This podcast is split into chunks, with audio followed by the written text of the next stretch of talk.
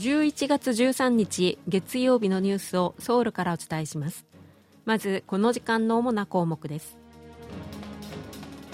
韓日米3カ国は北韓のミサイル警戒情報を即時共有するシステムを12月中に稼働させることで合意しました。韓国とアメリカはソウルで SCM 定例安保協議会を開きいわゆる拡大抑止の実行力について協議しました。韓国のユー・ヘラン選手がアメリカ女子ゴルフツアーの新人王を獲得しました。今日はこうしたニュースを中心にお伝えします。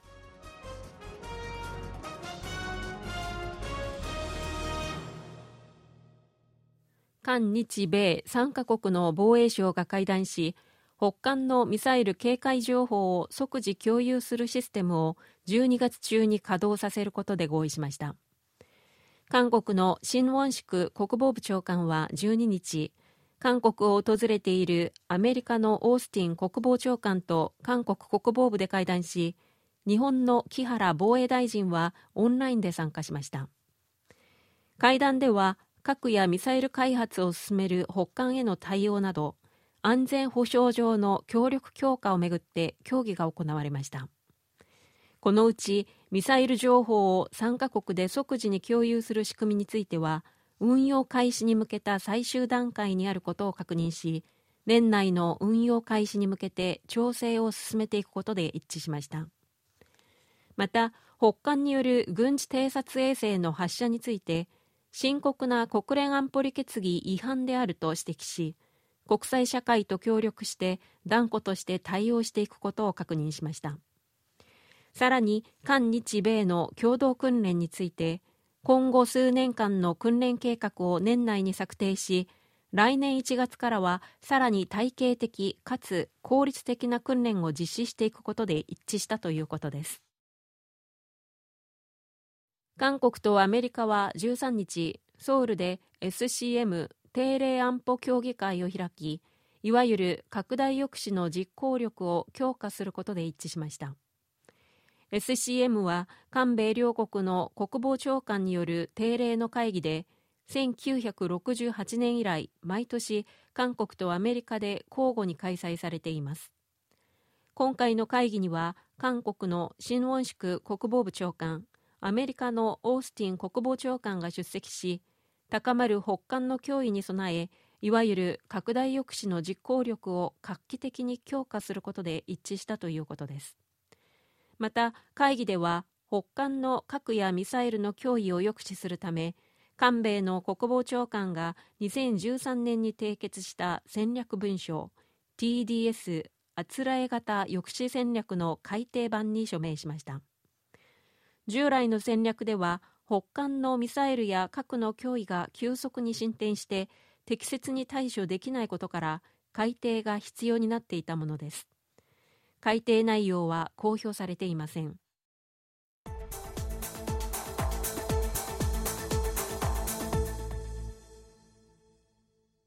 ユン・ソンニョル大統領は12日 KBS の新しい社長として韓国の日刊紙文化日報出身のパン・ミン氏を任命する案を了承し最大野党共に民主党からの反発が予想されています。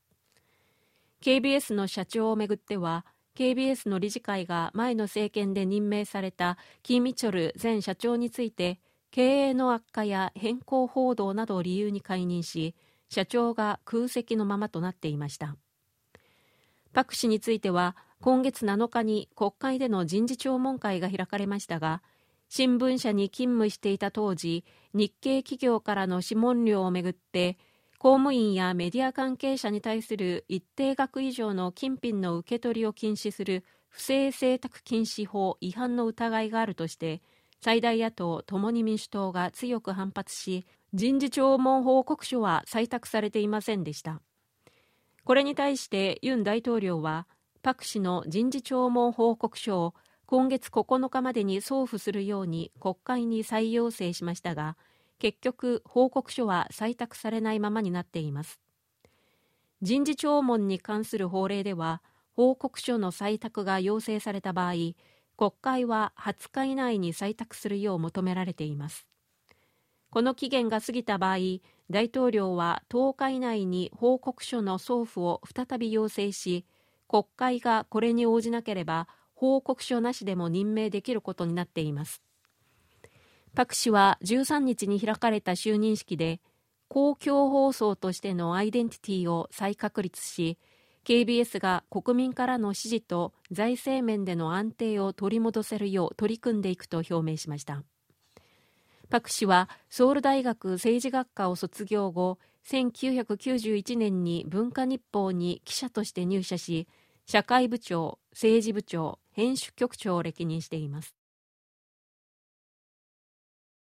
地下鉄やバスタクシーなど韓国の公共輸送サービス料金は去年の同じ期間に比べて9%以上上昇し16年ぶりの高水準となりました。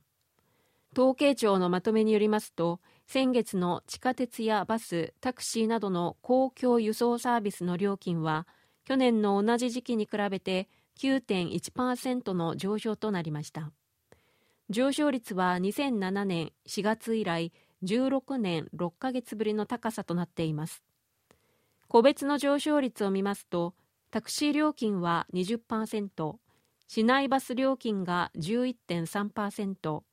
市街バス料金が10.2%地下鉄料金は9.2%となっています。これに対して航空便と旅客船の料金はそれぞれ下落しています。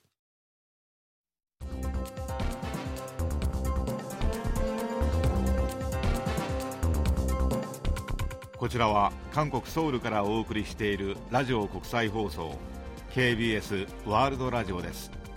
ただいまニュースをお送りしています。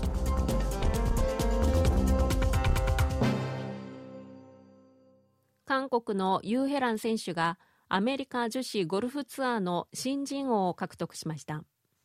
ユーヘラン選手は韓国時間の13日アメリカ・フロリダ州のペリカンゴルフクラブで行われたアニカ・ゲンブリッジ・ペリカンの最終ラウンドを5アンダーの65で回り通算12アンダーの268で12位タイとなりました。新人王を争っていたオーストラリアのグレース・キム選手は23位タイにとどまり残りの大会とは関係なくユーヘラン選手の受賞が確定しました。